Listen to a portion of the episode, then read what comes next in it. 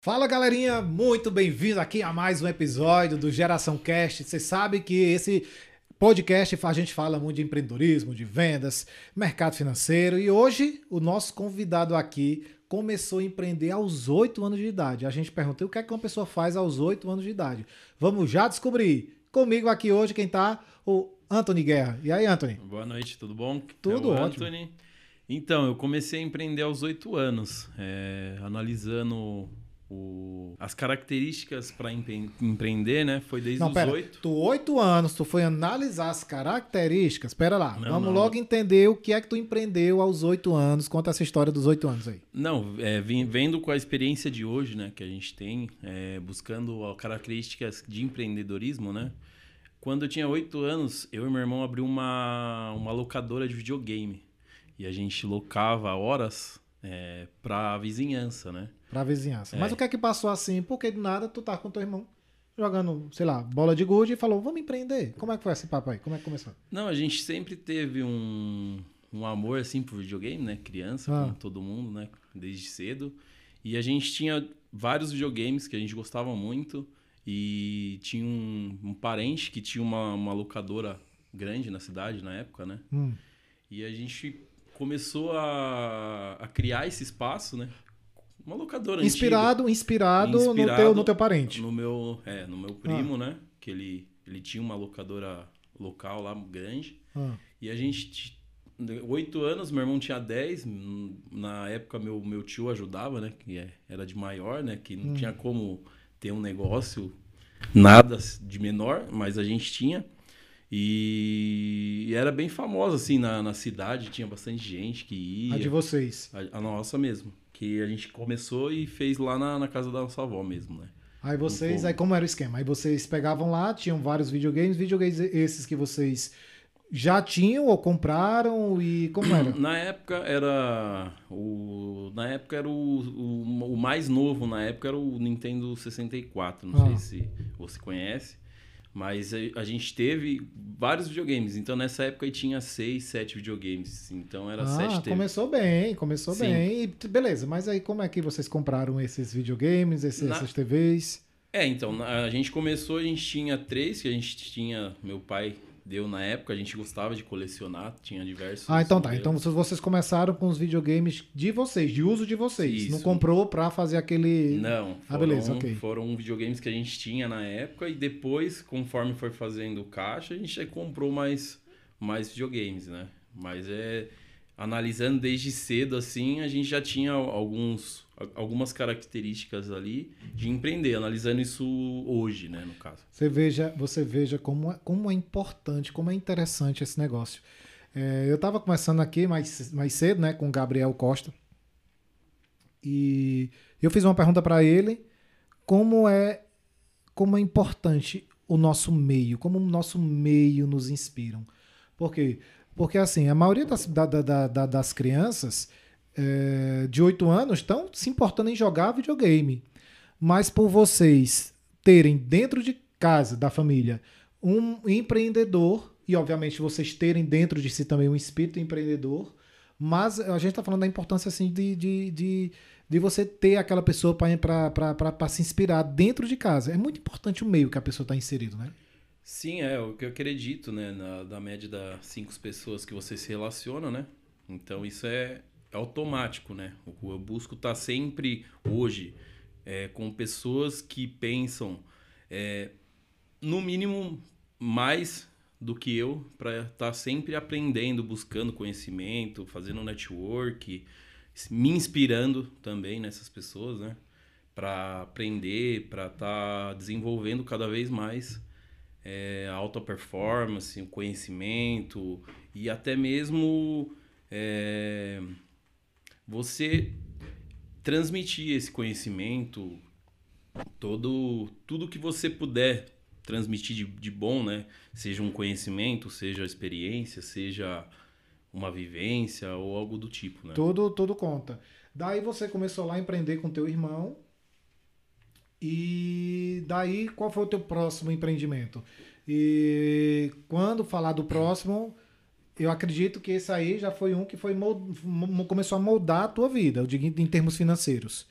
Porque Sim. Daí tu foi pra, pra, pra. Porque assim, parece que o empreendedor, uma vez que começa, nunca mais deixa de ser. Parece que a gente começou e parece que é um negocinho que pica a gente, a gente quer sempre empreender. Foi o teu caso? Tu empreendeu deste dia e começou é, ainda? Eu Como acho. Eu, eu, eu procuro entender assim um pouco da, da minha vida num geral. Também tem a questão assim.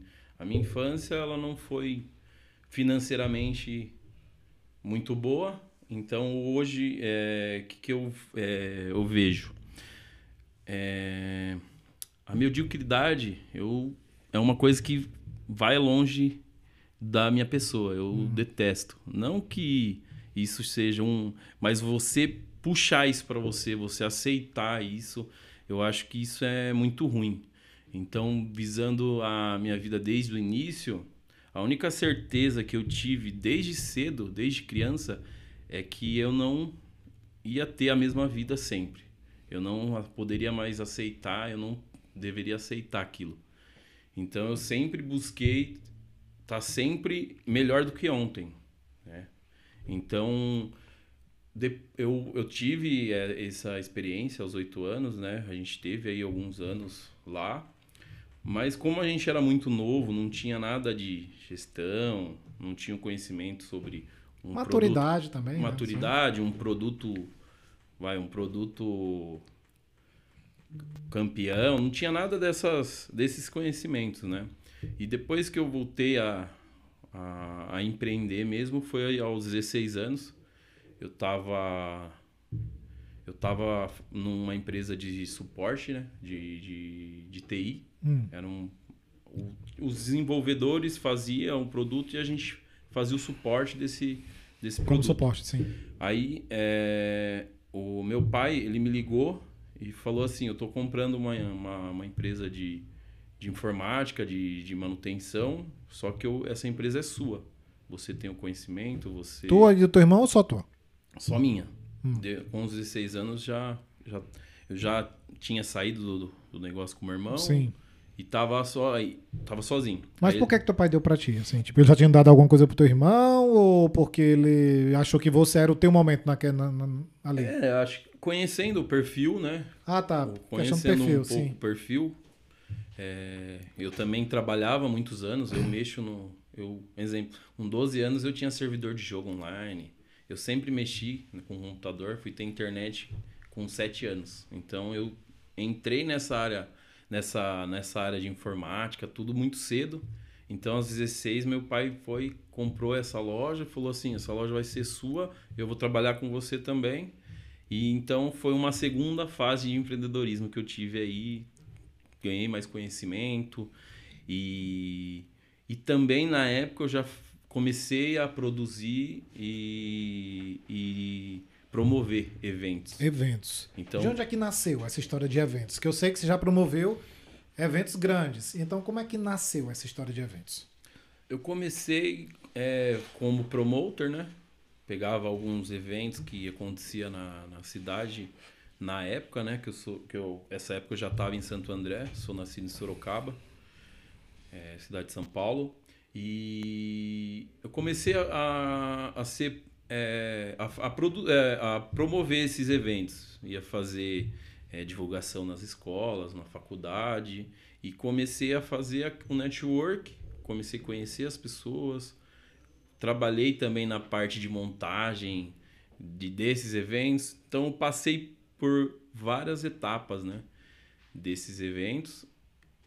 Dois anos depois eu comecei a produzir, a, a criar os projetos, a, a analisar um exemplo o DJ ou o artista do momento, o que estava o que estava Em alta, bombando. em né? alta, é. Tava em alta no momento e, com- e já comecei a produzir esses eventos, criar o, o, o projeto. Mas, Tony, não te dava assim receio, não, medo, porque evento é uma coisa assim tão, tão delicada assim, porque ele pode te dar um retorno assim absurdo, porém, se feito errado, se não, se não, se não virar, pode trazer grandes prejuízos. Como é que não, não te dava esse receio, não? Ou tu fazia alguma coisa para que se desse errado, você meio que ter uma tipo um guarda um, um, um, um, plano B, um backup assim que não te desestabilizasse financeiramente? Olha, é... quando eu produzia nos 16 anos, eu não, nunca, na verdade, acho que na vida eu nunca trouxe o medo hum. para mim, assim, para minha vida em relação a isso. Então, essa pergunta eu na época eu nem pensava nessas coisas. Pensa hoje ou não? Ou você Hoje eu analiso, um exemplo, eu vou abrir um negócio, eu analiso o nicho, eu analiso o mercado, todo o resto. Sim. Mas o medo, ele nunca. Não, nunca... faz uma gestão de risco, porém não é um. Não Sim, não, é, não é, não, é eu não, não fico criando criando insights de medo para e se isso dá certo, e se isso não dá certo. Não, o medo eu excluí ele da minha vida em relação bom, a isso. Para mim é uma prisão que o medo ele tira tudo que você quer fazer. Porque tudo tem um lado negativo da coisa, né? Sim. Tudo que se você for se atravessar você... na rua, você pode ser atropelado. Mas se você criar isso na sua cabeça, você não vai nem atravessar a rua. Isso, o medo seria uma auto, uma auto-prisão que você bota para si mesmo, né? Sim, se é. você trabalha com ele, você já anula isso aqui, aquilo lá da tua vida. É, já tive muita, muitos resultados negativos na, na como produtor, como é, nessa época de produtor. Mas isso nunca deixou que eu entendesse o que precisava ser feito, o que eu errei. Aonde estava o ponto, que eu precisava melhorar ali. E o medo nunca foi, para mim, uma, um obstáculo nesse sentido de, de arriscar, de. Mas também com 16 anos não se espera muito que se, que se, que, que se meça, né? Porque afinal de contas, 16 anos ainda é muito jovem. Sim, sim. Esses teus eventos que tu pro, pro, pro, promovia com 16 anos, você dava quantas pessoas? Como era o teu investimento? Como era o teu retorno? Como era? Então, é... eu comecei esse evento é, no ramo de... Eu já fiz vários... Ah, era um evento que tinha várias edições? Sim. Hum. Eu fazia esse evento a cada dois meses. Oh. Era um evento que eu comecei com um aniversário em casa, meu aniversário de 15 anos. Ah. Inclusive tem até, tem até vídeo no YouTube. No YouTube? 15 anos. Eu, ah. Era meu aniversário. E como eu era uma pessoa que promovia, eu tinha conhecia muita gente e comecei a fazer esse evento em casa, fiz o meu aniversário, foram 80 pessoas que eram amigos, né? E depois eu tive insights de melhorando esse evento. Eu fiz eventos iguais que tinha DJ, depois eu fui colocando ele open bar, eu fui nas redes sociais, foi criou começou um nome, a ter promoção, começou a ter promoção e eu fazia a produção dos DJs, inclusive lançava DJs novos e hum. vendia datas desses DJs depois para fora. Meu irmão também era um deles, ah. que ele virou DJ depois, eu vendi ele pro interior, tudo. E esse evento foi crescendo. Eu fazia esse evento em casa, né? Que eu, que eu tenho até hoje uma casa em Mauá. E ela tinha piscina, então a gente lançou esse projeto Pool Party, que é aquele evento piscina, uhum. sol. No, no, no, no, no pôr do sol ali. Ah. Isso, é. E esse evento, ele, os últimos eventos que eu fiz lá deram 450 pessoas em casa. Nossa, como é que foi isso? Assim, a, a, tu morava nessa casa? Tu e teus pais moravam nessa casa? Morava, era tá. uma. E aí, conta essa história. Como é que. Beleza, mãe, vou receber uns amigos. Ou tua mãe sabia de tudo? Como era? Então, é, essa história é até engraçada. Minha mãe, ela não aprovava muito, não o meu pai já apoiava e inclusive trabalhava na, no evento junto.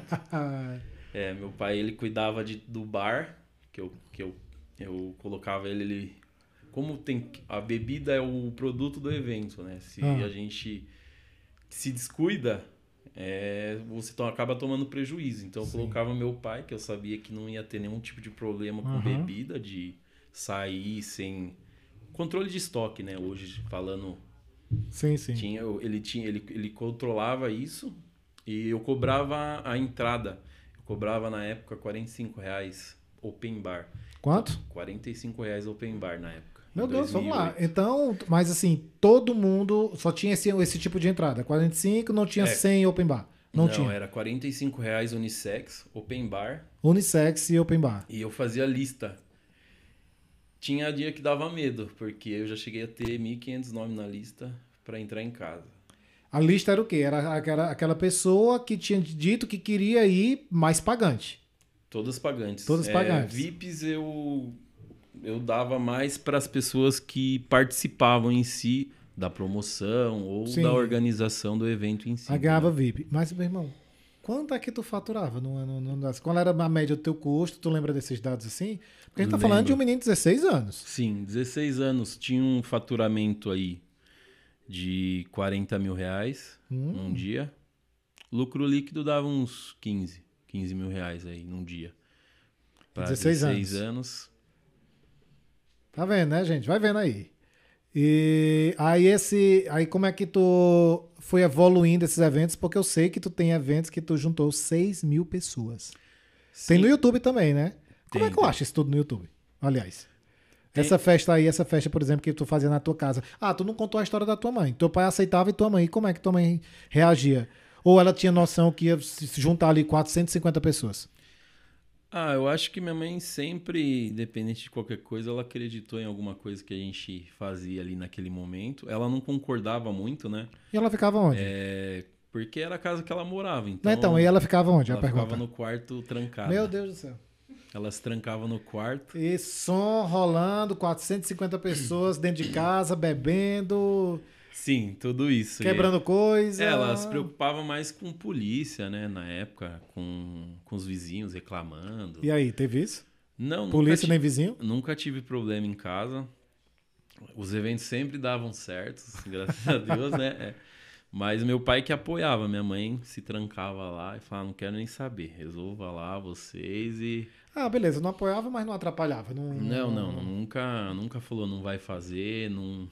Isso eu acho que é, é um dos pontos também que é importante, né? Eu como pai, eu procuro não não bloquear, não falar não, não não travar minhas filhas para nada. Eu deixo sempre elas com pensamento livre, que eu acho que é a partir daí que você consegue ter um mindset, um, um negócio aí que para ter sucesso e não só financeiramente, mas em outras áreas da vida aí. E como é que foi a evolução? Beleza, tava lá fazendo uma festa dentro de casa, 450 pessoas, open bar. E aí? E daí como é que você foi pensando mais? Como é que foi tua trajetória até tu chegar nesse evento de 6 mil pessoas que, que tu... É, nessa época tu que eu, eu já Uma pro- big estrutura. Tu não falou como é que a gente acha no, no, no YouTube. É, o, even o evento que eu fazia em casa se chama Sunchest, que é Sun de sol. Chess é um apelido que eu tive né, nessa, nesse período, né? Que era Chess, que foi um, um apelido de jogo aí que acabou pegando na Ah. época, né? Então eu criei esse nome, tipo, um evento do Chess com sol Ah, e criei esse nome. Então, se você quiser procurar lá é no YouTube, Sunchest, já vai aparecer lá. É um evento que tem com piscina, open bar. E é um evento aí que, ro- que acontecia em 2008. eu vi, eu vi. Lotado de gente. Aí beleza. Aí como é que segue? Então, na época eu já produzia alguns eventos é, lá em casa e também promovia eventos grandes, né, do, do eletrônico.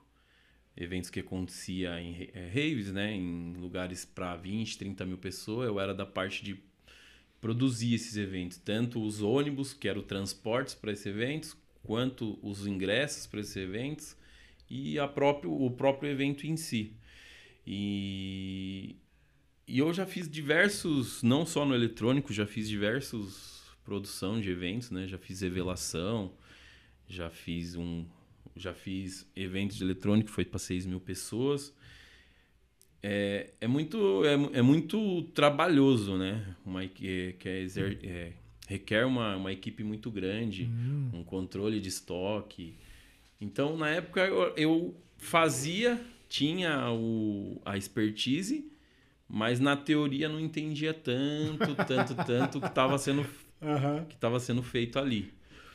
Mas sempre tive resultado, sempre consegui é, ir evoluindo, sempre pensava, pô, esse projeto aqui tá assim, o próximo precisa disso, disso, disso. É, então, do jeito, ele sempre ia desenvolvendo, ele ia é, crescendo, né? Você ia aprendendo, né, com os erros que eventualmente ia Sim. cometendo e corrigindo sempre no próximo. É, o que eu acho que é o melhor aprendizado a, a ser feito, né? A gente busca sempre estar acertando, né? Mas sempre acontece coisas no meio do caminho e a gente aprendendo com isso e vai melhorando. Acho que é, é aí que, eu- que se torna algo vai é, assertivo, que dê resultado. e É Uma uma evolução, né? constância, É uma né? É evolução. uma constância aí. O, o- eu vi o vídeo né, do teu evento aí que deu 6 mil pessoas. E o vídeo, ele é tipo assim, você olha e vê as pessoas lotado, um grande evento e aquela energia maravilhosa. E qual é a sensação? Dá para ter alguma sensação no momento que você vê 6 mil pessoas pulando lá, se divertindo no teu evento? Ou tu tá, sei lá, tão tenso na organização, se a bebida tá certa, se o som tá certo, se, as coisas estão certas, que não dá para viver aquele momento naquele momento. Como é? Eu digo isso, sabe por que que eu digo? Porque assim, eu deixei, eu, eu pelo menos, ah, diga, eu, eu esse, esse ano, meu aniversário, eu sempre passei meu aniversário fora, em outro país. Sim. Aí quando teve, teve pandemia, eu fiz meu aniversário do ano passado na casa de um amigo meu.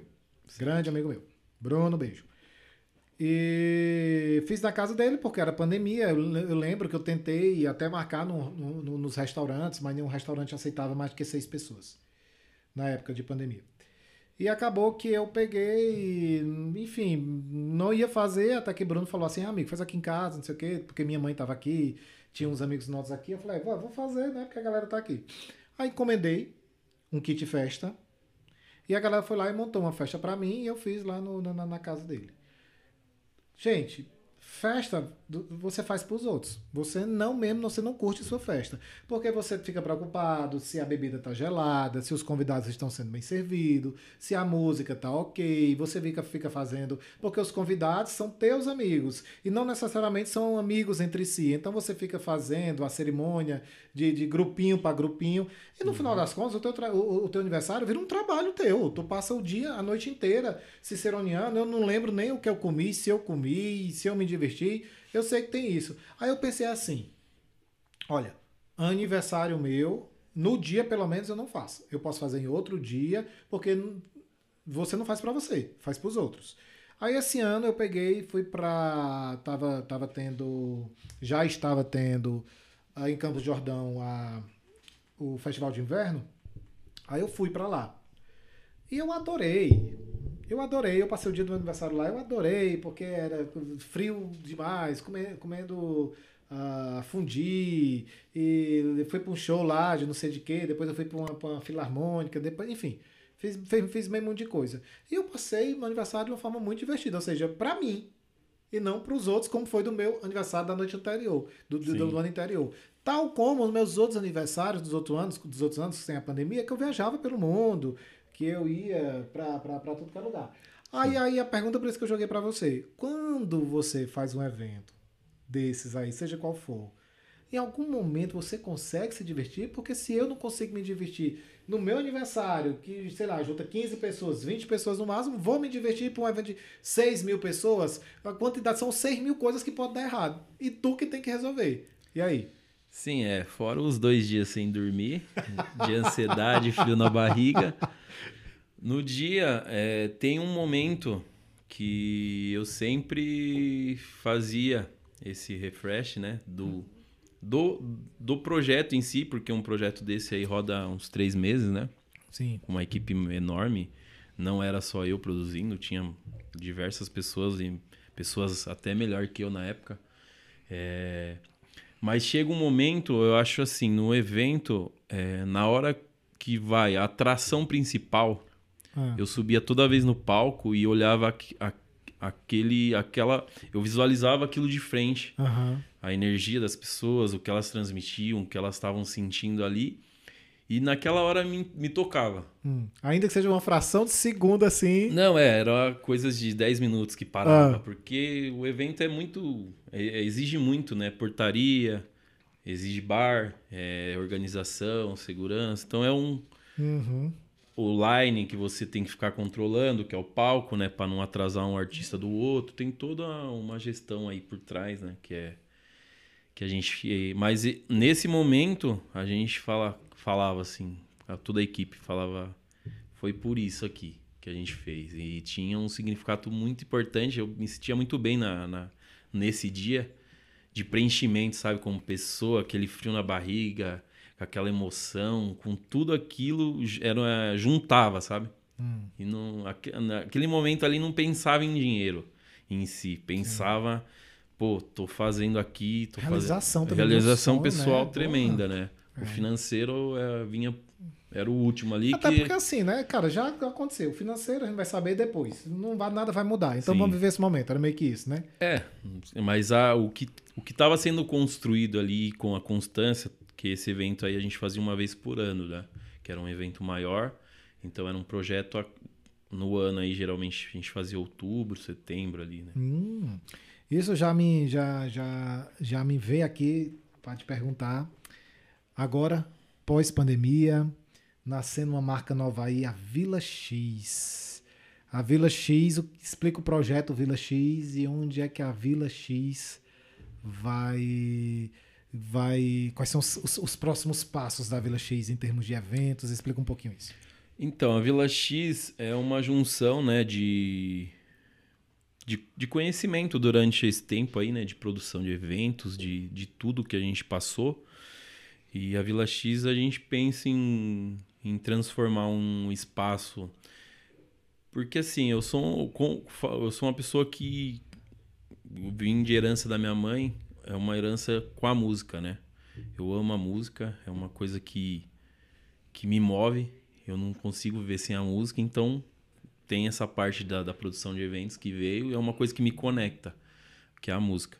Então, é, a Vila, Vila X é um espaço para a gente conectar a música, né? Seja ela de qual vertente ela seja, do funk, pagode, rap, eletrônico. Acho que música é música, é...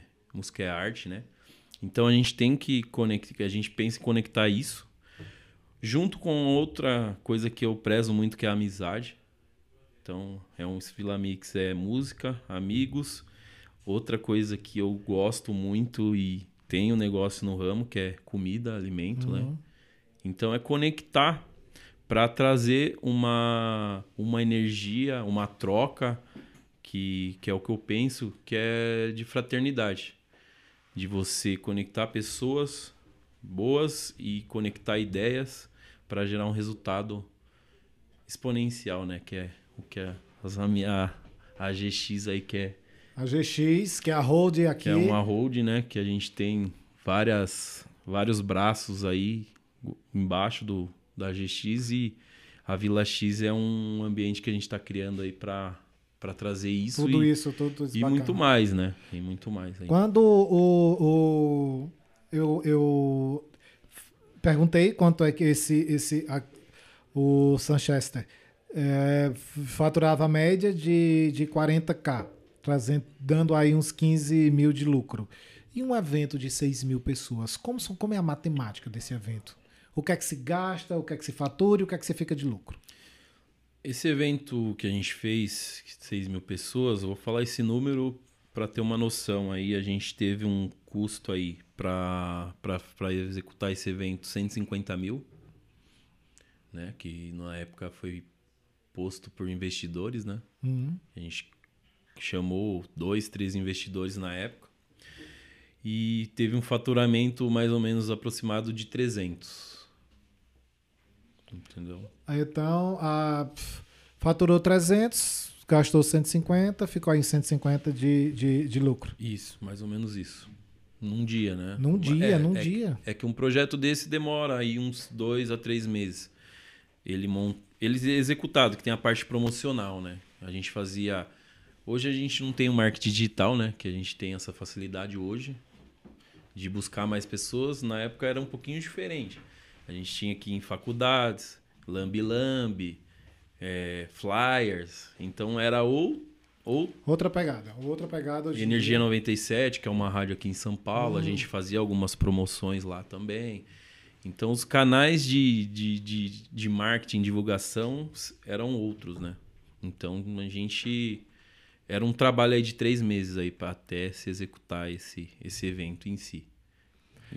E o projeto, e o projeto Vila X, é esse projeto que, que, que vem agora, né, pós-pandemia, repaginado para voltar com desde uh, o, o espaço da, da, das festas, que fica lá em Santo André. Isso, é. Fica em Santo André, lá no centro. A gente vai trazer essa parte de eventos também, junto com essas outros três é, pilares aí que eu falei. O eventos também, a gente trazer artistas renomados e, e trabalhar bem isso aí também e, e vir com essa parte de eventos. Até porque assim, nessa época, eu, eu faço, eu faço consultoria numa numa engraçado isso né? você vê como os negócios eles são examinados muito muito de maneira sazonal por quê porque no momento eu faço uma consultoria para duas duas duas empresas é, duas franquias grandes que uma delas é a franquia de, de cama mesa e banho e a outra é uma franquia de, de de malas e acessórios de, de viagens. E um dado que a gente examinando aqui é muito interessante, que teve algumas... Essa, essa loja de, de, de cama, mesa e banho cresceu muito durante a pandemia. E essa de, de, de, de bagagem não, decaiu. E agora, estava pós-pandemia, a cama, mesa e banho decaindo muito e a de, de bagagens, né, de malas, crescendo. E se examinou muito que durante a pandemia o pessoal ficava muito dentro de casa. Então se dedicou muito a melhorar a casa, o ambiente. É, porque assim, nós somos, obviamente, um país capitalista, portanto consumista, e o consumo não para nunca. O consumo certo. não para nunca. Mediante crise e tudo mais, e, mas o consumo simplesmente não para, são dados. Então a galera dentro de casa fazia tudo para melhorar o ambiente onde estava confinado.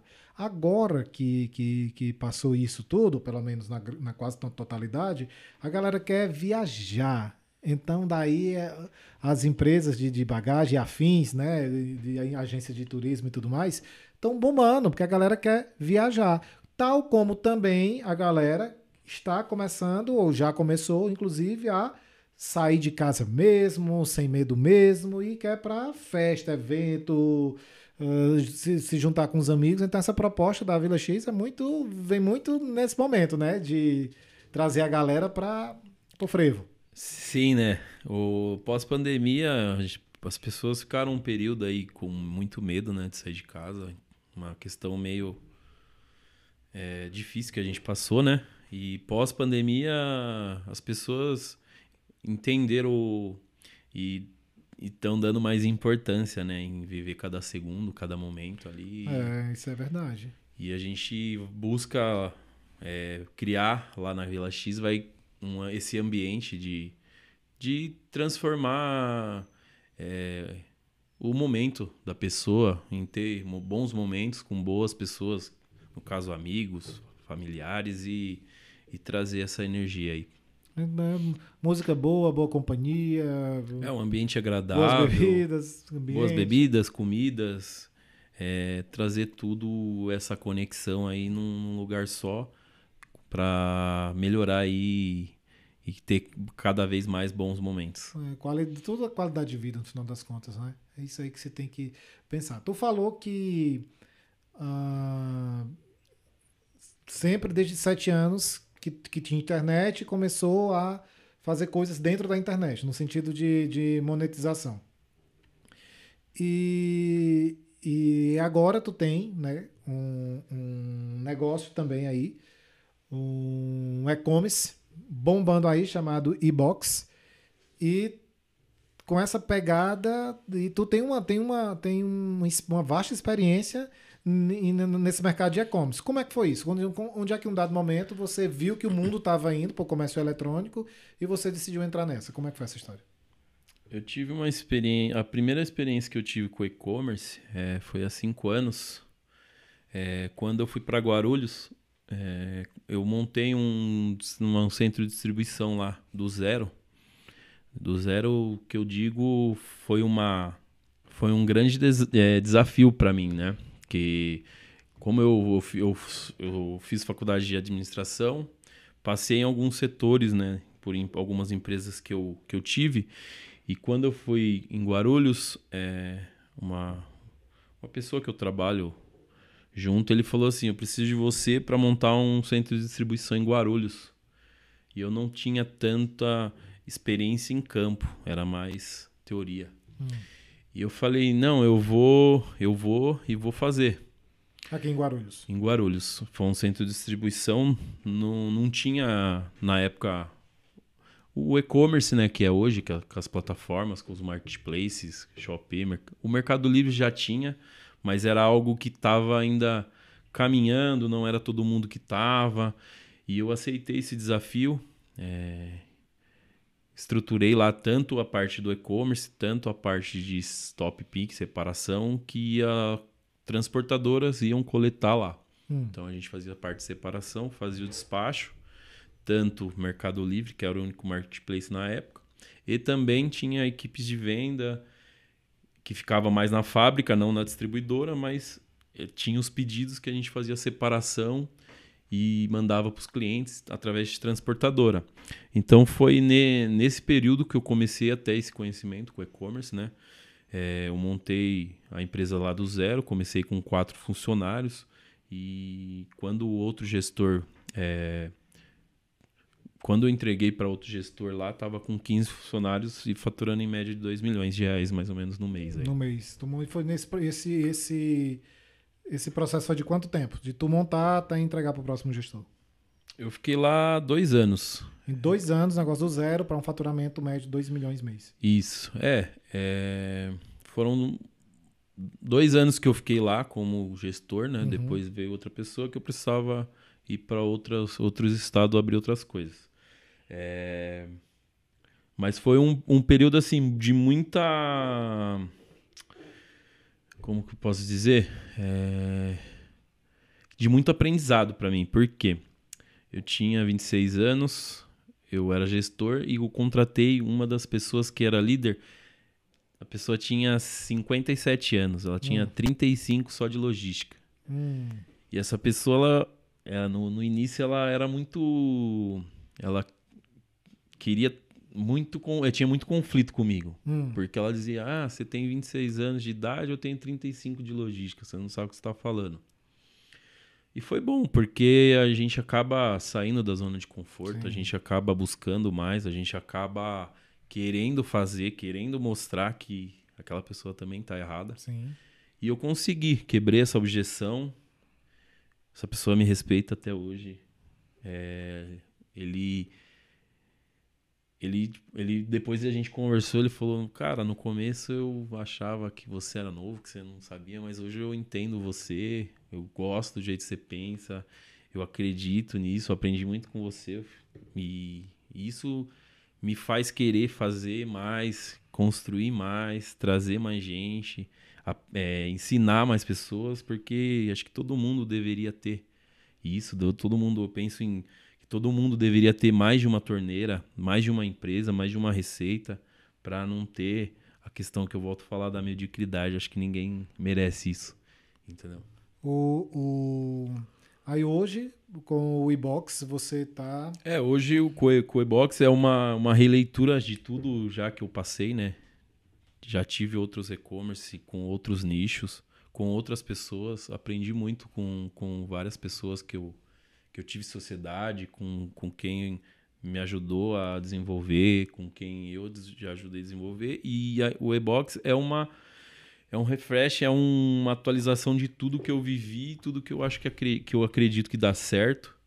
E também trabalhar os nichos certos diante da experiência até hoje, né? Maravilha. O e-commerce, então, você acha que realmente o comércio eletrônico é. É, o Brasil, pós-pandemia, ele ensinou, né? É, o mercado no Brasil está crescendo muito, a gente já está em, em, bi, em biano né, de faturamento com uhum, e-commerce. E a tendência é só, é só aumentar, né? Porque eu penso. Pensando em hoje, há 20 anos, as pessoas vão comprar mais pelo celular e vão querer receber em casa. É, quem Por acho que quê? Porque é um, eu Por acho que você quem- acha isso? É uma Eu- questão só de, só de comodismo mesmo ou tem mais coisas assim? Eu Por acho exemplo, que- o preço é melhor, porque na loja tem, obviamente, o custo do, do vendedor, que é comissão, que é a estrutura física. E o e-commerce. É, muita gente fala que tempo é dinheiro, né? Eu costumo Tem falar que também. tempo é vida. É diferente. Tempo é vida. Hum. É mais importante ainda. Então, eu acho que isso é um fator de comodidade, de você. Tem pessoas que gostam de ir no shopping fazer compras. É, mas também nem sempre você tem esse tempo, esse- essa disponibilidade para isso.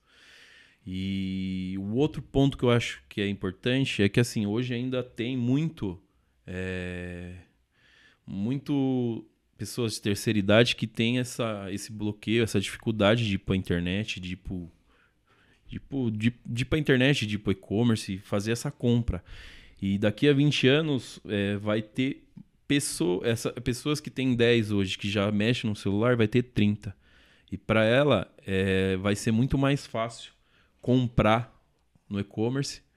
E isso só vem aumentar. Então vai aumentar, né? Porque se hoje a gente ainda tem aquele público que não foi acostumado e, e está aumentando, imagina daqui a pouco quando todo mundo já foi criado na cultura do, do, do, do e-commerce, né? Isso, e também a parte de logística, né? Que eu tenho um conhecimento também, já trabalhei na área. Inclusive, meu pai já teve transportadora também. É, a questão do, do, do frete, né? Onde- é, eu posso dar um exemplo de China. Antigamente, você comprava um produto China, você tinha 50 dias para chegar até sua casa. Então, Sim. hoje não. Hoje, com até 15 dias, seu produto da É, China tá- é, já tá está aqui, na né? sua casa. Então, é, é, a praticidade, o tempo, isso vem com, com as tecnologias, com tudo que aconteceu durante esses anos, ele vem para também ajudar isso. Então, eu acredito que o e-commerce ele só tenha a crescer e E só tende a melhorar, né? Eu, eu morei nos Estados Unidos e lá o e-commerce, obviamente, é muito forte, que se costumeiramente, se comprava uma coisa agora de manhã, chegava de tarde. Sim, é como é um mercado que está em crescimento, é, todo mundo está olhando também os processos, né? Eu acho que o e-commerce em relação à entrega era um há três anos e hoje ele é outro.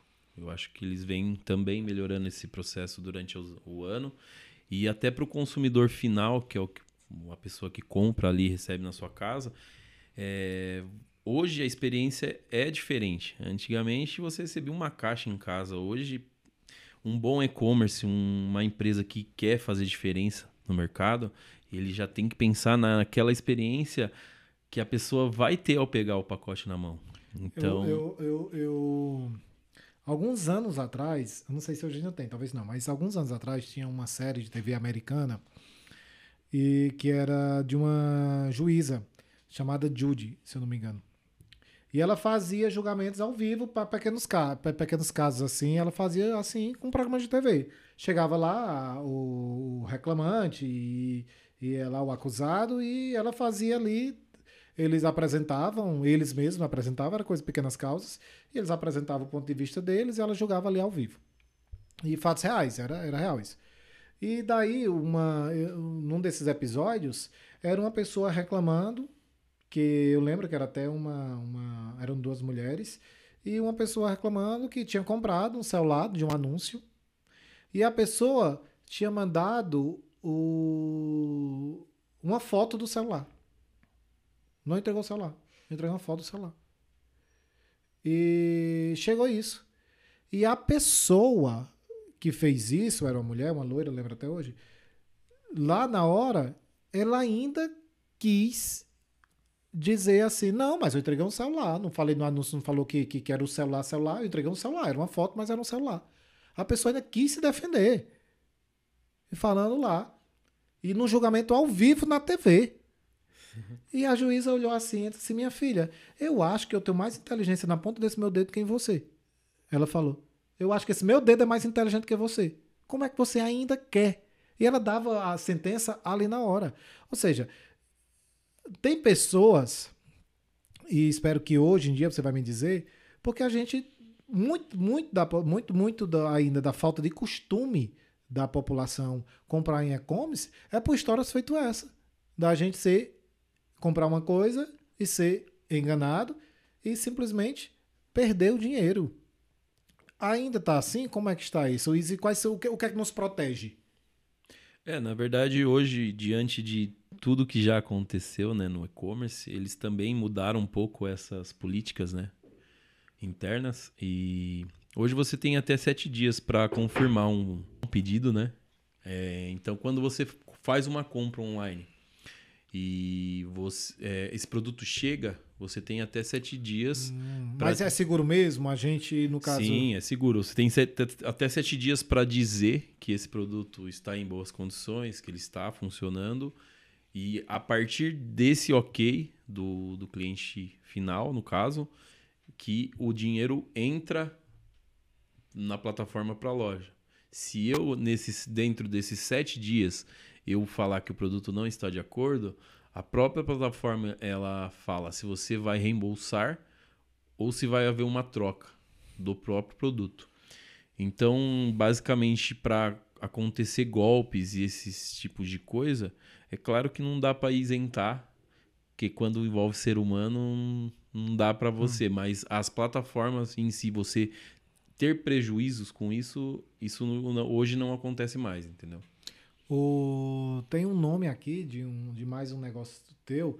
Tu acaba dos negócios, né? É aquela tal história mesmo que uma pessoa começa a empreender com oito anos, a gente logo vê que é diferenciado. E vai vendo é, os nichos que tu atua, é que é muito interessante os nichos que tu atua. Por quê?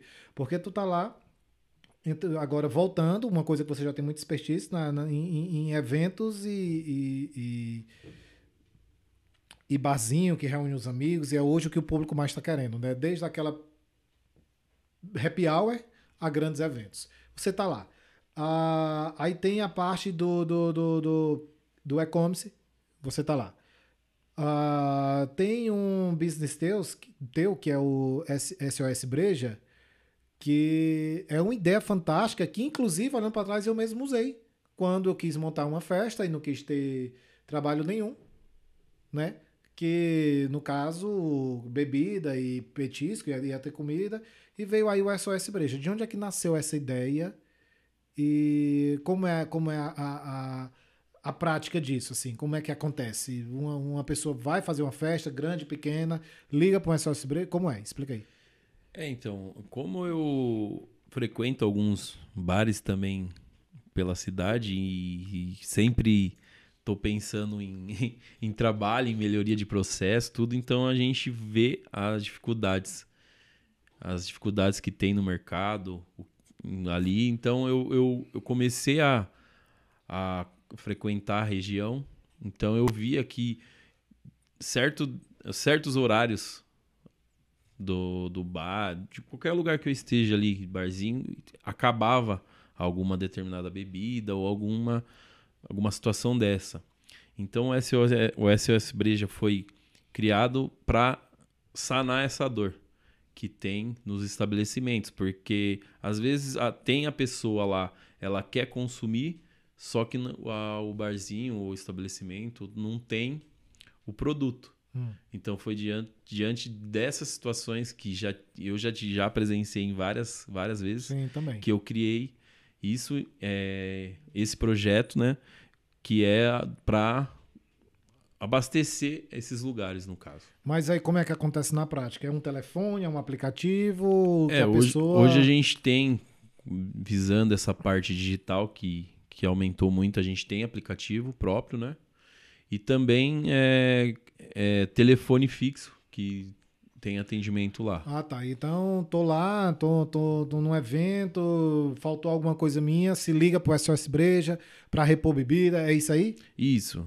É, geralmente, os bares trabalham muito com cerveja de 600ml, né? Ah. Então, é um produto que acaba muito, porque é um produto que é muito consumido, né?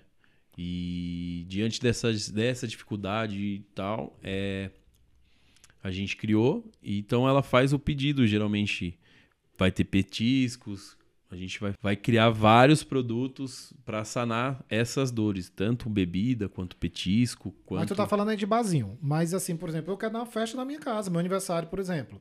E aí, atende do mesmo jeito? Atende situações menores? Sim, a gente criou vários kits é, para para eventos, né? É, tanto aniversário quanto eventos maiores, isso vai depender do, da quantidade de pessoas em si. Ah, tá. Então, as, eu, eu planejando fazer uma festa ali para 20 pessoas na minha casa.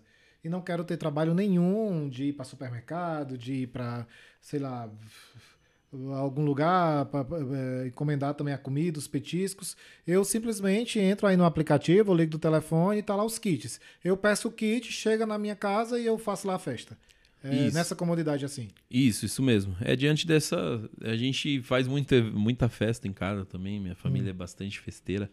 E a gente faz bastante churrasco e nem sempre tem disponível esses produtos, esse. Pra, pra ah, pedir chegou, uhum, entendeu? A gente uhum. é, trazer essa, essa comunidade para as pessoas, é, ter o acesso e ser o mais simples possível, porque para não, ter dificuldade em, em, ter esses pedidos, trazer o mais prático possível para o mercado. Aí, tive que anotar aqui, aí também ainda tem mais um empreendimento teu, que eu vi isso daqui realmente, realmente assim, crescer muito através de dados, né? Que é uma dark kitchen, né? Uma cozinha, uma cozinha industrial, porque durante, durante a pandemia, eu vou tirar até por mim, né? Eu sou uma pessoa muito do, da rua, de gostar de. Assim, de gostar de para restaurante, de estar com os amigos e tudo mais. Sim. Na pandemia, obviamente foi nos tirado isso. E eu peguei e a gente não podia. A gente não podia ir para, obviamente, para os lugares. Então a gente, quando pôde, se reunir em casa, que já foi depois de um tempo também de, de pandemia, que foi liberado esses pequenos, a gente começou a receber muitas pessoas assim em casa e pedir um jantar, e jantar em casa, e jogar um baralho, assistir uma série. Começou a ter muito disso.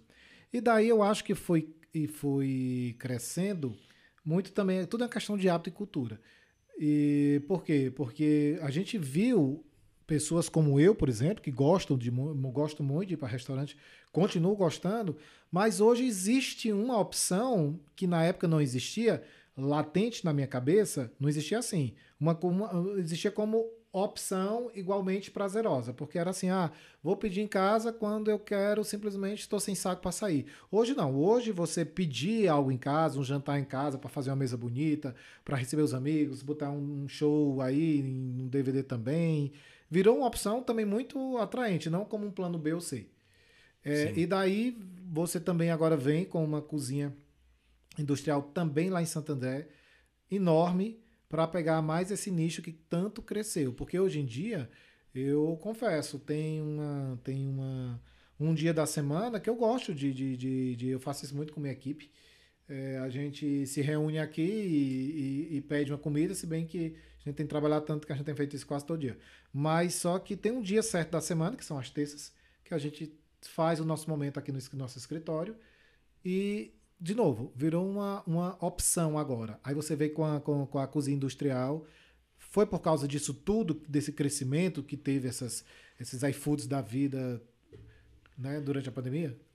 Então, é, eu vou fazer um adendo aqui e explicar um pouco do da GX em como eu penso em relação a nicho, a negócio é mais ou menos parecido igual eu invisto em ações. São bons, bons setores, escolher boas empresas. Então, eu para a GX eu quero investir em setores que eu acho e eu tenho, e eu tenho certeza que dão resultado, que são nichos bons e o, a, a, é, a comida é um nicho de restaurante e, e, cozinha industrial, é um nicho que me atrai muito, porque se você for pensar em dados, 220 milhões de pessoas, mais ou menos aproximado no Brasil. Quantas dessas pessoas não comem? Sim. Então, todo mundo come, todo mundo precisa fazer as refeições, mesmo que seja uma. Para quem uma ou mais no, no dia aí, todo mundo tem que comer. Então, é, essa cozinha, eu sempre, sempre me vi nesse ramo de, de culinária. Sempre gostei de bons restaurantes. Gosta de cozinhar? Eu cozinho Pra sobreviver, mas Eu, eu falei, eu não perguntei se tu sabia cozinhar. Eu falei, tu gosta de cozinhar? Eu gosto de fazer algumas coisas. Eventualmente, né? Eventualmente. Eventualmente, mas eu deixo pros, pros chefes. É, melhor pra eles mesmo. Mas é um nicho que eu gosto muito, eu sempre gostei de ir em bons lugares assim, é, apreciar comida de, de diversos lugares. E na- nessa cozinha eu busco trazer é, experiências legais, né? Bons produtos e produtos também que estão em tendência, né? A gente tem que também analisar isso Sim. produtos bons e que são tendências, né? No Brasil hoje mesmo, um exemplo, a comida japonesa Hum. é muito forte, então é um produto que sai muito. Tem, tem produtos específicos que saem e a gente trazer bons produtos com uma experiência legal e é mais ou menos essa ideia que é, eu tive lá na, na Dark, juntamente com um amigo meu que é sócio e a gente transformar isso em um lugar que seja é, versátil, a gente consiga fazer bons, bons produtos, bom, bons projetos e Bons us- combos também, né? bons Né? combos e trazer, fazer a mesma logística, né? Que é o que bastante marcas hoje da, do, do, do ramo né, de culinária atua aí com dois, três é, projetos do, saindo do mesmo lugar. Eu até anotei aqui para não me perder, né? Ah, no caso, esse barzinho, eventos, e-commerce, cozinha industrial. A AGX é uma holding de, de, de ideias, concepções e vários ramos, mas todos os ramos muito fortes e muito atuais. Sim, a gente pensa em sempre em sinergia, né? Entre eles, é, um alimentando o outro de alguma forma, sempre aquele mecanismo de um pro outro, sempre o, o ecossistema ser o mesmo para todos e uma conversando com a outra, né? Eu sempre enxerguei isso e acredito muito nesse nesse modelo de negócio e diante a a GX tem vários guarda-chuvas embaixo, né? Várias empresas e cada uma no setor e tem muito mais setores aí a vir. É isso que eu ia te perguntar. Pensa em, em anexar outras pernas dentro da AGX depois disso tudo aqui? Com, cer é, com certeza sim. Eu penso em ter mais de 100 empresas. Olha. Penso em cada uma no, num, num ramo específico, nos que eu mais gosto. É, Gosta de muita coisa, né? 100 empresas gosta de muita coisa. É, eu penso em, em construção, né, incorporadora, penso em investimento e penso em investir fora do país também. Muito é pensando, visando em faturamento em dólar, em também em estabelecer o produto fora do país.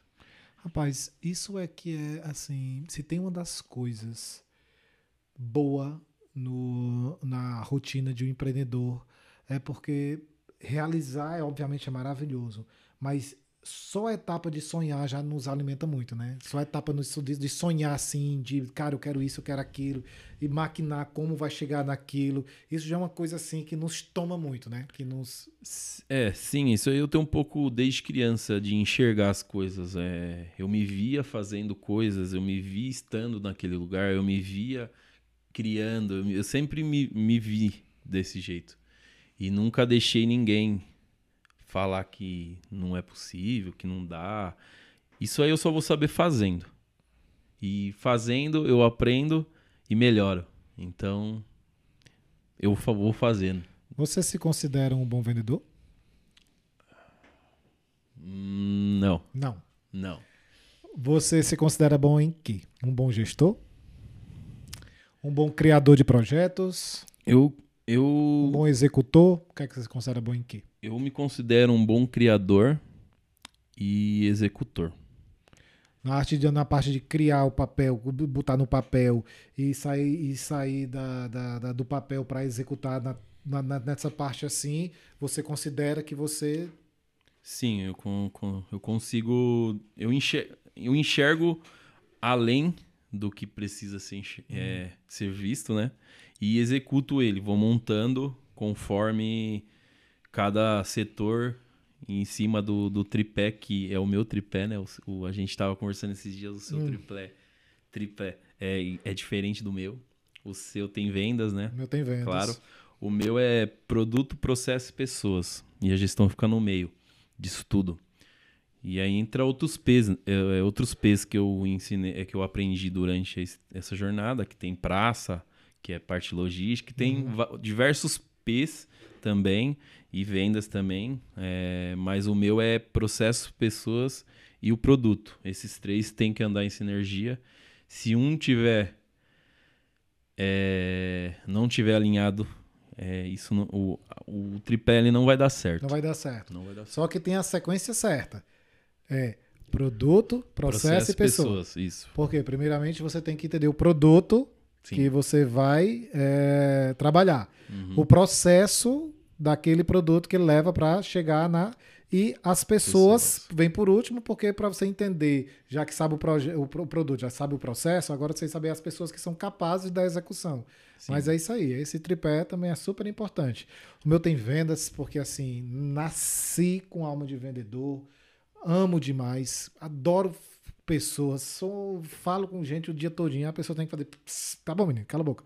De tanto que eu gosto de conversar, eu adoro mesmo isso. Eu sou muito tímido, mas eu tento vencer minha timidez. Tô, nada, não tem nada de timidez aqui. não tenho, não tenho.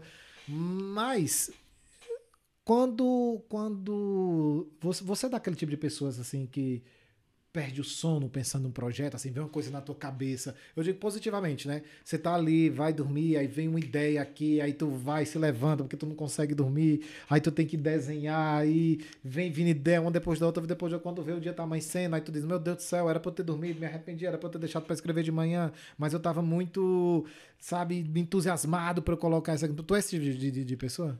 Sim, sou. Eu passei por diversas noites aí sem dormir, quando estava aplicando os projetos que a gente enxerga, desenhando os projetos que a gente enxerga, e geralmente é sempre à noite. Eu sou noturno e minha cabeça ela funciona 400% a mais à noite, então é um lugar que eu me sinto bem, um horário que eu, que eu crio, que eu enxergo, que eu eu me, eu me eu, Se inspira. me inspiro mesmo, eu, eu sinto uma energia vai do universo. Eu posso dizer que essa essa é uma inspiração, é uma coisa que, que me move e que, que eu gosto também de criar e, e colocar à tona esse projeto, envolver outras pessoas, fazer o movimento e crescimento geral aí, pessoas, todo mundo que está envolvido no projeto.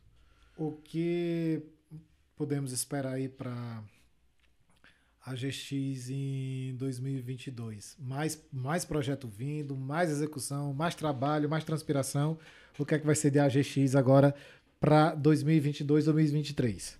A GX é para 2022. Sim, dar só uma palhinha de qual tipo de projeto você acha que vai se somar a todos esses que você já tem, qual é o que já está assim engatilhado? De assim, não, para 2022, que está no finalzinho, 2023 eu acho que eu vou estar atrás dessa perna. Ou é segredo, não, não, não, não. Eu acho que para 2022 na GX vem a incorporadora aí. Eu já queria ter começado em, esse ano, Hum. na verdade o ano passado, né? Mas aí eu, por alguns motivos aí eu deixei em stand-by, mas em 2023 aí a gente vai startar já esse projeto. Nossa senhora, então vai ter que voltar aqui para contando esses projetos para a galera ver e até para inspirar mesmo assim, porque quando quando se escuta a sua história de, de onde você começou e, e, e de visionário mesmo assim de porque tudo tudo hoje em dia que tá mais estourado e ainda assim tu tá lá no meio tu tá lá no meio É, eu, eu, eu sempre enxerguei tendências em qualquer ramo que eu faço, eu procuro a, a- também a tendência. E, e no e-commerce, na, na, na, na parte de culinária, tudo é uma coisa que não, não vai acabar. É uma coisa que só tende a crescer. Se você criar produtos bons, trazer uma experiência, trazer essa tendência junto, só tende a crescer. Então eu sempre enxerguei isso e acredito muito nisso. Tem aquele livro Empresas Feitas para. Enfreita- Empresas Feitas para Vencer. E é muito, muito famoso esse livro. E lá eles abordam um tripé que eu vejo muito acontecendo com você, né? Diz que o, tripé fundamental de, da empresa. Diz que toda empresa, quando antes de começar, tem que ver se tem esses três pontos. Que a, o primeiro ponto é margem. Então, a empresa são, tem, tem, que sim ser preocupada com a margem que fica para ela, porque empresa que não tem uma margem, ou seja, um bom lucro, são empresas que vivem o tempo todo na corda bamba. Então, eu percebo que suas empresas são negócios que sim, podem trazer margem. O segundo ponto que, que traz é recorrência. E é muito importante mesmo. Assim, é você hoje nessa disputa de, de audiência, nessa disputa de atenção, nessa concorrência doida, você fidelizar um cliente e fazer com que esse cliente faça compras com recorrência nos seus estabelecimentos, hoje em dia é de fundamental importância. Então, sim, margem, recorrência e, por último, escala. Um negócio, esses negócios que podem sim crescer, tem cabe crescimento, que não tem teto. Então, eu percebo que talvez, não sei se até instintivamente, todos os seus negócios têm esse tripé da margem da recorrência e da escalabilidade. Foi uma coisa assim instintiva? Ou tu já tinha estudado isso? Ou foi simplesmente um feeling por bons negócios que acabou que todas as suas empresas têm isso? Como é que foi isso? Eu, eu, eu tive. Uh, é, eu fiz alguns cursos que falam exatamente isso, né? Mas são, é uma junção né, de, de feeling, de, de, de nicho e também é, esses pontos, esse tripé que você acabou de mencionar, né? Uhum. E junto com o tripé que eu, que eu, o tripé que eu mencionei aqui também. É, mas eu também interliga com setores que eu me identifico e gosto muito. Eu tenho isso também, né? Mas assim, tem uma pergunta para fazer antes de colocar aqui para a pergunta daqui da galera, é assim. Isso é, isso é uma questão polêmica que eu vou levantar aqui agora. Que diz: é, eu vejo pessoas muito, muito presas à escolha da sua profissão mediante a uma paixão. Vou dar um exemplo é muito comum você assim, eu chego para um personal e pergunto assim para ele: "Não, mas por que tu é personal?" "Não, porque eu, eu gostava muito de malhar." Então ele quis transformar um hobby em uma coisa de profissão. Por um lado, é muito, por um lado faz todo sentido, que é você trabalhar com uma coisa que você ama. Por outro lado, é você dizer assim, não, pera lá, esse meu hobby aqui, eu adoro, mas esse hobby não tem muito potencial financeiro. Então, eu prefiro, obviamente, continuar fazendo isso porque eu amo fazer, mas eu prefiro deixar isso como hobby na minha vida e na parte de é, é, financeira, né, de trabalho, eu ir atrás de algo que me dê potencial financeiro. Ou seja, que me dê lucro, muito lucro, né, que eu possa é, visualizar eu enriquecendo disso. Então, uh, você não acha assim, eu quero saber sua opinião, que as pessoas deveriam ter também essa matemática consigo própria? O que é que deveria permanecer apenas como hobby e aqueles hobbies que sim, valeria a pena trazer para tua parte, para tua parte de trabalho? Porque você falou assim, eu não, eu amo isso aqui, mas todos os seus negócios são coisas que têm muito potencial financeiro, mas não pode ser uma mera coincidência as, as coisas que você gosta virar um trabalho e todas elas atender esses três pontos. Não seria o caso de vocês, não, eu gosto, porém eu gosto de outras coisas, mas escolhi essas coisas aqui porque essas sim, além de eu gostar, tem potencial financeiro. Entendeu? Mais ou menos? Sim, sim. É... Mais objetivamente, tudo que você gosta, você começou a trabalhar porque você simplesmente gosta ou porque você fez um estudo e diz. Porque tem outras coisas que você deve gostar e você diz, não, mas isso aqui não, não tem nada tem a ver, muitas, não muitas coisas que eu gosto que eu não invisto, que eu não tenho negócio relacionado. É, também tem a questão gostar e também tem a questão de ter uma análise de para onde ela vai. Entendeu? Eu sempre vejo a, daqui 20 anos. Hum Eu sempre enxergo para daqui 10 anos, daqui 5 anos. Eu, faço essa análise e, e entendo ah, para onde vai. É, então, é, eu um exemplo, o caso que na, facu, na meu professor na faculdade falava muito do macaco hum. de carro, um produto. Hum. É, eu não investiria num macaco hoje. Por quê? Porque tão, inventaram um pneu que não fura. Então esse produto ele não, ele vai com o tempo, ele vai se extinguir, deixar de existir. Sim, é igual a câmera fotográfica, filme hum. fotográfico, coisas que com o longo do tempo aconteceram isso. Sim. Então eu faço essa análise também. Tu falou que tem aí, quer entrar em mais 100 coisas. Então todas essas 100 coisas tu vai eh, fazer essa matemática. Isso aqui vai para algum lugar? Isso aqui tem existência Sim, no é. futuro? Isso, basicamente. É, eu vou fazer essa análise de se ela vai existir. É, o prime é a primeira análise que eu faço, diante de outras muitas que eu também faço. Mas é, é essa é a primeira. Se eu não enxergar isso. Vai ficar só no campo de hobby mesmo. É, é igual o futebol. Eu não vou ser profissional de futebol, mas eu jogo, eu gosto. É um no final das contas, respondeu bem. Eu tenho a última pergunta de todas, porque agora. Aí tem coisas que estão. Você vê um enorme futuro. Sei lá, e-commerce, por exemplo. Você, mas assim, você não gosta. Então, para esse tipo de coisa, não vale a pena você despertar um sentimento. Não, eu vou começar a gostar disso. Porque isso aqui tem potencial financeiro. Eu vou aprender a gostar disso. Tu tá entendendo? Sim. Não, é. Você fala do e-commerce? Não, não, eu dei o um exemplo de e-commerce, mas digamos que você não gostasse de e-commerce. Mas você, diga lá, não gosta porque, sei lá, é um saco esse processo do e-commerce que tira pedido, que embala pedido, que manda pedido, o cliente não gosta, que devolve, vai ser um saco. Mas quando você vê o enorme potencial que tem, aí não é o tipo de coisa, não, mas isso aqui, como dá muito potencial financeiro, vale a pena eu aprender a gostar. Sim, sim, eu sou uma pessoa muito aberta, né, a, a muitas coisas, a conhecimento, acho que tem que ter o conhecimento é uma constância. Todos os dias que a gente tem que buscar. E eu acho que quem não acredita nisso, ele não. Mas tá... a pergunta é: vale a pena aprender a gostar de algo? Não é aprender para aprender a gostar, não é aprender a fazer. Porque eu digo, eu não gosto de fazer e-commerce, mas, pô, dá um dinheiro, dá um dinheiro, vale a pena eu aprender a gostar. Não, vou gostar. Eu acho que é tudo vai do que você acredita, do que você enxerga, do que você busca, né? Às vezes você tem duas, três empresas e financeiramente, pessoalmente, as, as suas realizações pessoais já tá. Mas se não, eu, eu, eu, eu gosto de aprender a cada dia, independente se eu gosto ou não. Uhum. Tem coisas que a gente ah. gosta e tem coisas que a gente precisa fazer. Ah, então, bom. Então é isso aí. Eu não tenho esse essa trava, acho que eu acho que todo mundo consegue e deve aprender de tudo que quer e gosta.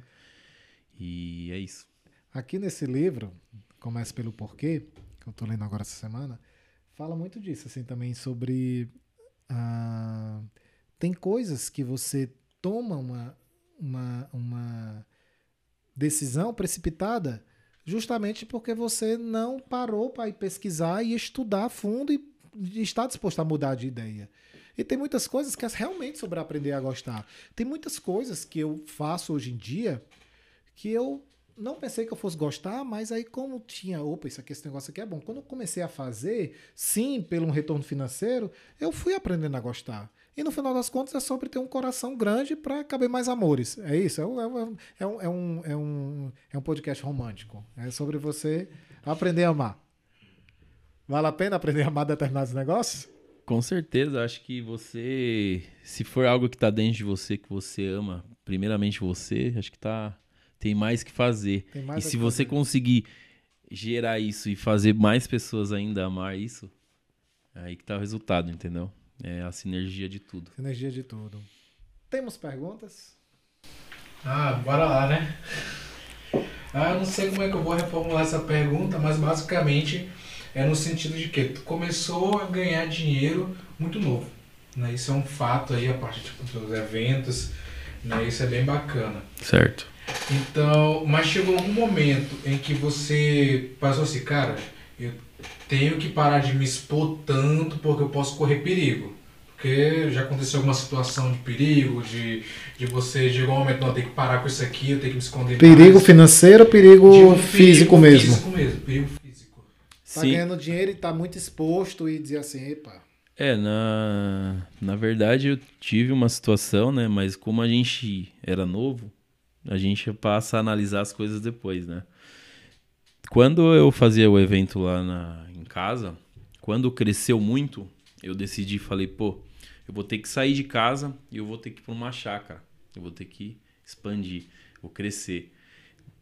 Tem a questão do medo que você falou, sempre vem junto, mas nunca deixa de fazer nada por, causa, É, por é conta não disso. travar, Né? Travar. E esse evento a gente teve que investir mais, a gente teve que fazer uma locação de, de, de chácara, e som, iluminação, tudo ele teve um, ele tinha, teve um custo diferente do que eu tinha em, em casa, no caso. E o evento foi sucesso, é, duas horas de evento já tinha dado o que eu projetava de pessoas. Só que aconteceu um caso lá, é, nessa, depois de duas horas de evento, que entrou três pessoas e para roubar. E, e essas pessoas, ela, roubaram todo o, a receita do evento.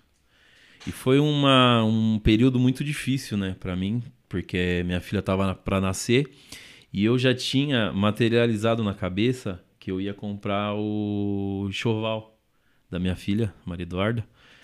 E aconteceu tudo isso. Então, foi uma situação bem difícil na época. É, meu irmão foi rendido, que já sabiam. Foi em 2012, 10 anos. faz 10 anos. É, já sabiam que meu irmão era uma pessoa muito próxima, que me ajudava muito. E eles sabiam que quem, quem ficava com o dinheiro era, meu, era meu pai e minha mãe, na época.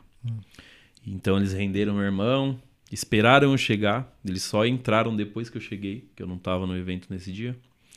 Então quando eu cheguei, eles ah, é, pegaram meu irmão, levaram até meu, minha mãe e meu pai e levaram todo a receita. Então você com 16, 17 anos, tendo uma dívida ali de 20 mil reais ali para assumir, precisando do dinheiro que ia ser pro enxoval da minha filha, foi um dia muito difícil assim para mim. E, e até pausei em fazer evento durante anos por conta disso. Então, Foi um trauma, né? foi um trauma, né? É, a gente é menor, Sim.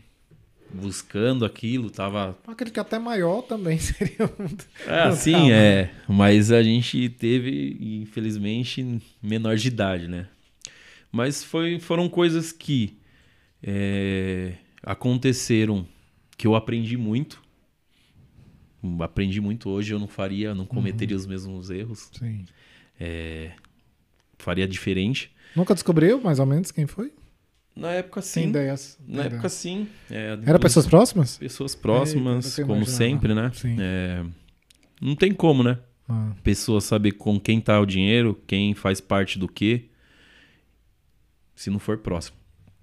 E foi uma, uma época muito difícil, que eu fiquei devendo muita gente. E. Mas assim, é aquilo que eu falo, né? É, eu nunca perco. Ou eu ganho ou eu aprendo. Então sempre acontece essas coisas, por mais negativo que seja, eu procuro sempre aprender com isso sim. e faz algum sentido pra mim. Então é eu procuro colher o mais é, o- De aprendizagem possível. é, as coisas mais positivas possíveis de, disso tudo. Então teve esse caso aí e hoje, graças a Deus aí já passou e foi só Vamos aprendizado. para os próximos, né? Mas agora vamos se proteger mais, né? Com certeza. Felipe? Depois tem. Algum homem aí, uma máquina. Cara, é, tu falou aí, eu, eu vou, fazer uma, vou fazer uma pergunta relacionada a isso que tu acabou de falar, né? Sobre o momento de dificuldade que tu teve nessa época. E eu queria saber quando foi que tu teve um momento assim que tu pensou, porra, é, vou parar, isso aqui não é pra mim. Teve algum momento assim? Fora o Fora evento de isso. perigo. Ou foi isso? Depois que aconteceu, é, que eles foram embora nesse dia, eu só pensava na minha filha. E ela não tinha nada de enxoval, não tinha nada. E eu precisava realmente desse Mas tu pensava nisso, mas também tu não pensava, não, mas sério mesmo, tu não pensava assim, rapaz, mas quase que minha filha não tem enxoval, mas quase que ela não pode ter é pai, porque isso aqui poderia. Não, né, é, é, Alguma coisa, eu sou. Ou tu é desse nível de, de, de, de, de- de ambicioso que só pensava era no dinheiro, não pensava. né? Não, na verdade, assim, é, eu, eu fiquei muito preocupado, né? Eu nunca tinha passado uma situação daquela, né? Nunca tinha. Mas aí começou a passar tudo na cabeça, né? Eu, em relação ao financeiro do evento, que tava. E a, a necessidade que eu tinha. Mas, assim, o evento rodou até o final. O evento era open bar. Eu sem receita nenhuma, ainda financiei ele até o final. Porque eu acreditava na constância de um homem que estava ali e eu não poderia simplesmente fechar e falar assim: ah, não vai ter mais evento. Hum, E eu, eu fiz e continuei esse evento até o final. Parando e analisando, pensando em tudo naquele momento, eu, eu por saber que tinha outras pessoas que me conheciam, que eram envolvidos, que de repente falou todo como funcionava, eu falei, eu vou, eu, eu na verdade eu vou não, eu até saí de São Paulo, eu voltei a morar em, São, em Sorocaba e mudei a minha rotina, a, tudo que tudo que eu, fa eu fazia em São Paulo eu passei a, a, a eu, eu parei, fui para Sorocaba que foi uma, uma parte muito importante aí para mim, que quando minha filha nasceu, que daí eu fui estudar outras coisas e que, que me ajudaram a ter esse entendimento que eu tenho hoje e me levou para um outro lado aí, que é o lado empreendedor hoje também aí, que é o conhecimento que, que eu busquei pós esse essa situação, esse trauma no caso. Pois bem, Anthony, doeu? Não, tranquilo. Foi tranqu tranquilo, tranquilo não foi, né? Mas, ou menos, mas não né? doeu, né?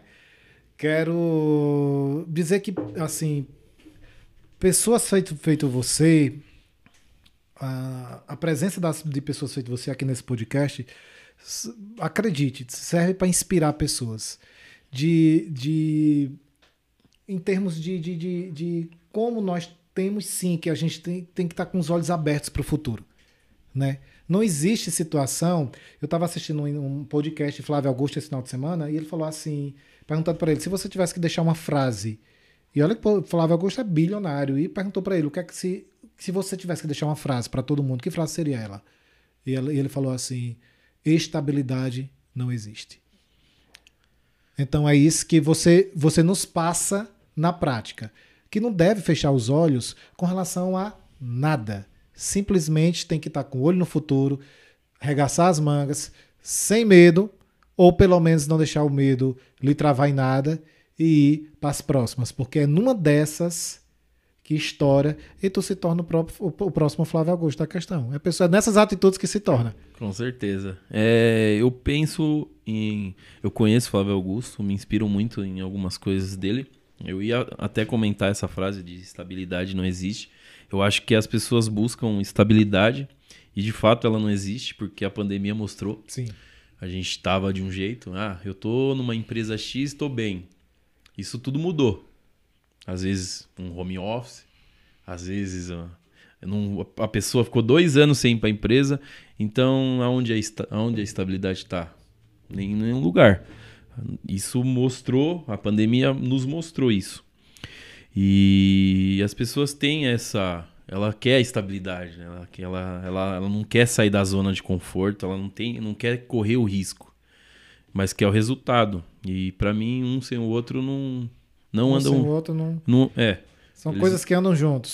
Sim, é uma coisa que as duas eh, têm sinergia uma com a outra. E eu acredito muito nisso. Quero te agradecer aqui por esse papo. Certeza que inspirou um bocado de gente. Certeza assim que fez a galera pensar mesmo. E pessoas que estavam aí ou pensando que não tinham opções, ver que tem opções, ou pessoas que estavam aí estável na, na, na, na sua, dizendo assim, opa, vamos também fazer outras coisinhas aqui, porque vai que, né? É pensar assim. Então, quero agradecer demais a tua presença aqui. Foi um Eu papo que aqui agradeço. massa. e fazer um convite aqui para você que, rapaz, esse vídeo aqui vale a pena ou não vale a pena curtir? Acho que merece, né? Também vale a pena compartilhar para você mandar para teus amigos, para inspirar teus amigos, que se empreender é a saída para tudo. Comenta aqui embaixo quais desses negócios aqui do, do, do Anthony mais te inspira, mais tem fit com você, que você vai tentar. Comenta aqui embaixo para a gente bater esse papo e a gente se vê onde? No próximo podcast. Valeu, galera. Tchau, tchau. Tchau, tchau.